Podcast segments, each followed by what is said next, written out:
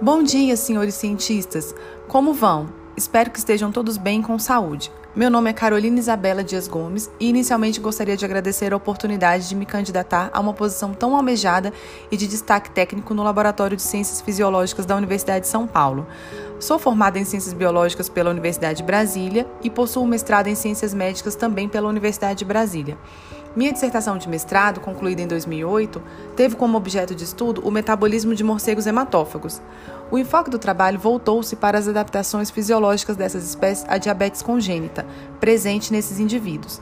Ainda durante a graduação e após a defesa da tese, trabalhei em ambiente de laboratório como aluna, mestranda e orientadora de estágio.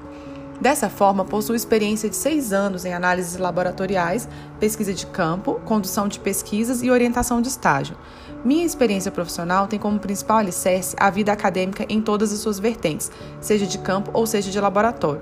Nesse sentido, me considero apta a concorrer à vaga de pesquisadora no Laboratório de Ciências Fisiológicas dessa universidade, comprometendo-me a dedicar com muito afinco as pesquisas no laboratório, no campo e também à orientação de alunos de graduação e de pós-graduação. No mesmo ano em que defendi a dissertação, em 2008, fui aprovada no concurso para analista ambiental do Ministério do Meio Ambiente, no qual trabalhei por dois anos como gestora de convênios e contratos de repasse do governo federal para a promoção de qualidade ambiental. Em 2010, fui aprovada em novo concurso, dessa vez para o cargo de especialista em regulação da Agência Reguladora de Águas do Distrito Federal. E assim tive a oportunidade de trabalhar como coordenadora de equipes de fiscalização de serviços públicos de saneamento por 10 anos.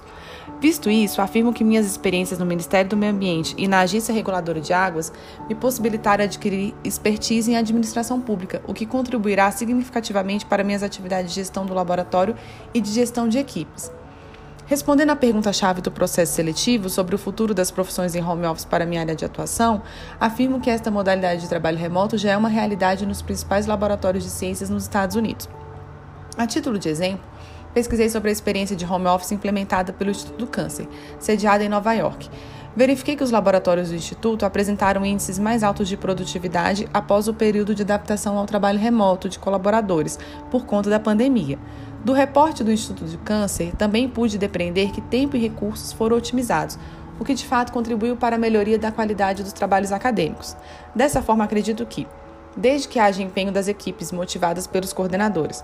E com a adoção de métodos padronizados de pesquisa e gestão adequada dos recursos e rotinas, é plenamente possível adaptar a metodologia de trabalho remoto em ambiente de laboratório. Muito obrigada e bom dia!